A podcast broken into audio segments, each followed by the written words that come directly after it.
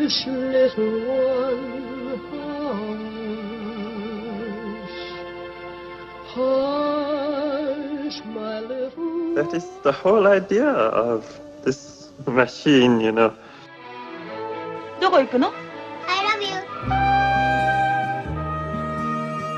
A grande ilusão. Aren't you drinking? I never drink. Why?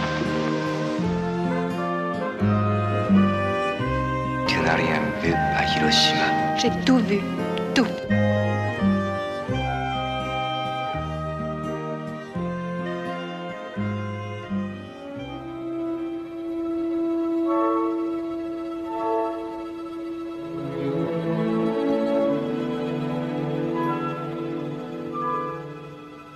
Começa esta sexta-feira a 14ª edição do LEFest, Lisbon and Sintra Film Festival, a decorrer entre as salas do cinema Medeia Nimas e Teatro Tivoli, em Lisboa, e o Centro Cultural Olga Cadaval, em Sintra.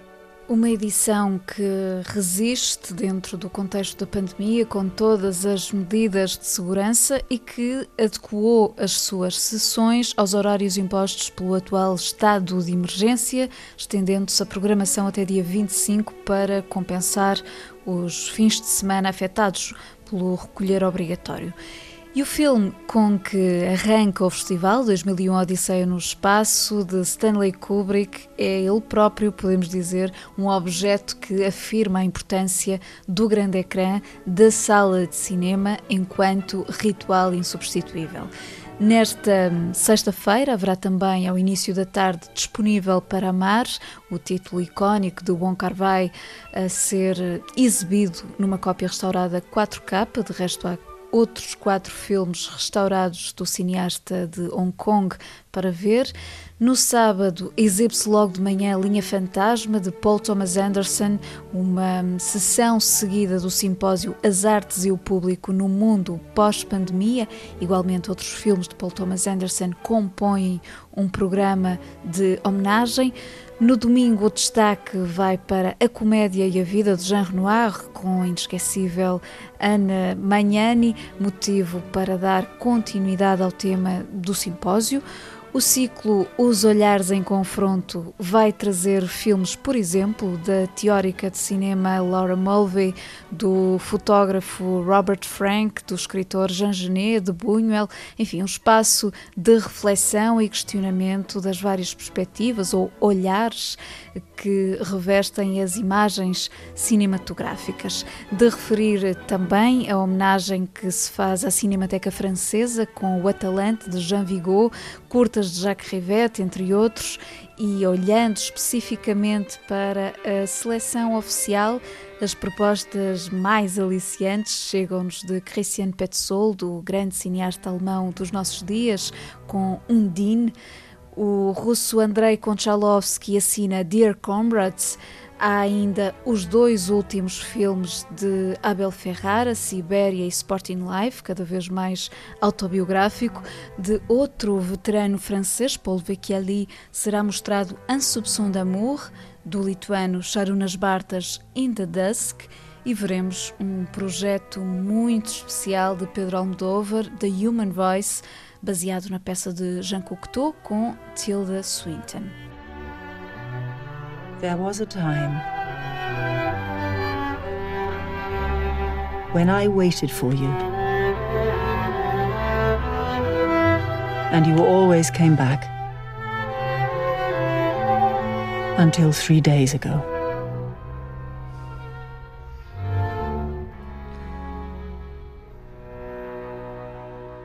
Em estreia nas salas, Casa Grande, do brasileiro Felipe Barbosa, e na Netflix, o regresso de Sofia Loren em Uma Vida à Sua Frente, de Eduardo Ponti.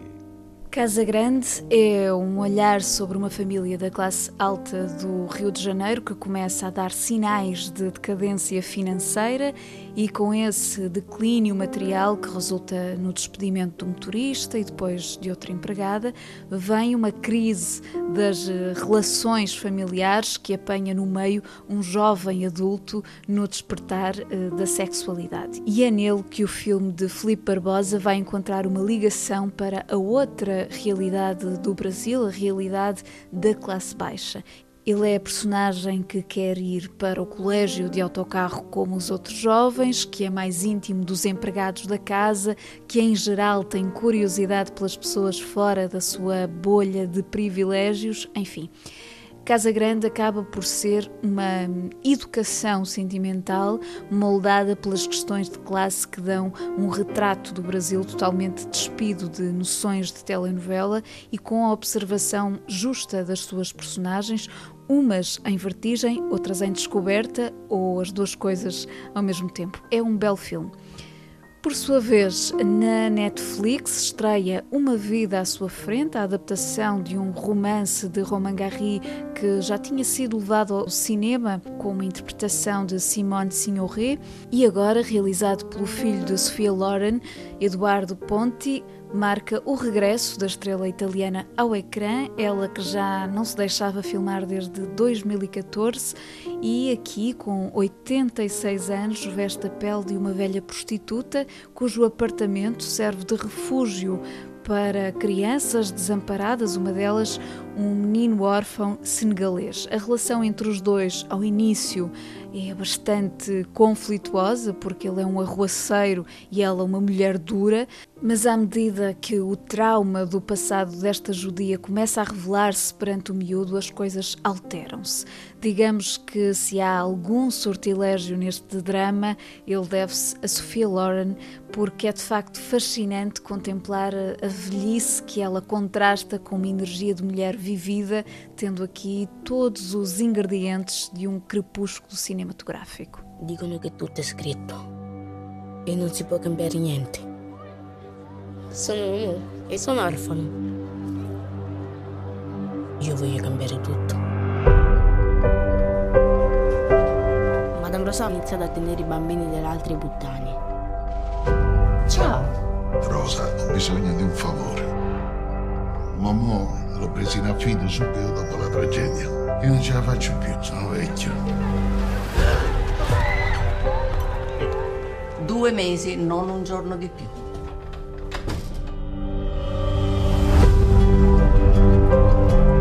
Finché vivi qua, le regole le faccio io. Nel quartiere questo posto lo chiamavano il rifugio. Io lo chiamavo un buco di merda. Basta! Non t'azzardare, sai. Non ci sta con la testa. Rosa è un bambino. Quello non è normale, è bacato dentro. Vamos a outras propostas. Em Braga e em Évora. As comemorações do centenário de Federico Fellini continuam a chegar a diferentes pontos do país e neste momento há dois ciclos a decorrer. Um organizado pelo Lucky Star Cine Clube de Braga, com sessões todas as quintas-feiras, começando nesta com A Estrada, depois La Dolce Vita e dia 26, dois títulos mais raros do mestre italiano, Ensaio de Orquestra e o derradeiro A Voz da Lua. As sessões têm lugar no auditório do Museu Dom Diogo de Souza. O outro ciclo acontece em Évora, no Auditório Soror Mariana, e intitula-se Sob o Signo de Fellini, ou seja, são sobretudo obras que tiveram a sua colaboração ou influência, como é o caso dos argumentos de O Caminho da Esperança, de Pietro Germi, Sem Piedade, de Alberto Latuada e Mulheres e Luzes, aqui a partilhar a realização com Latuada. Do próprio Fellini haverá para ver o seu primeiro filme, que é quase uma pérola escondida, o Shake Branco, e ainda o pseudodocumentário Entrevista. Sessões todas as quintas-feiras até 17 de dezembro no Auditório Soror Mariana.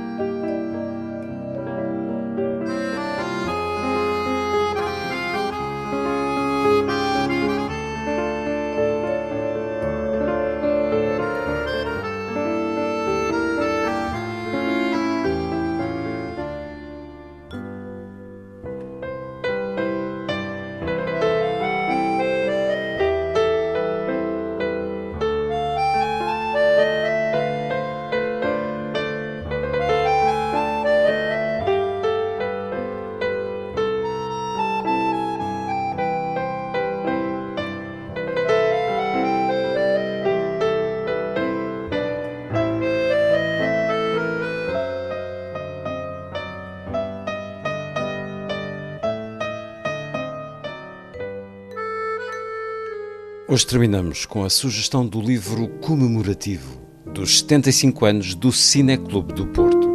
Uma publicação de capa dura com vários textos, imagens de arquivo e um percurso que vai desde o retrato do crescimento da cinefilia no Porto e fundação desde que é o cineclube mais antigo do país, ao seu acervo, passando pela memória do cineclube no diálogo com a história do cinema português, o, o cinema italiano no pós-guerra, a própria relação com a cidade do Porto, todo o conceito de cineclubismo e ainda uma evocação de Henrique Alves Costa, aliás, nome-chave do cineclubismo em Portugal, que José Manuel Costa, diretor da Cinemateca, recorda num dos capítulos.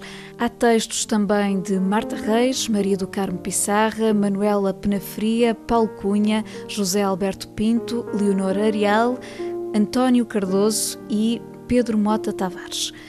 Como escreve Marta Reis no primeiro texto do livro, um cineclube é um grupo de pessoas que escolheram ver filmes em conjunto. Esta é uma ideia muito bela e muito forte em tempos de isolamento. Hush, little one, hush, hush, my little That is the whole idea of this machine, you know. どこ行くの I love you. A grande ilusão. Aren't you drinking? I never drink. Why?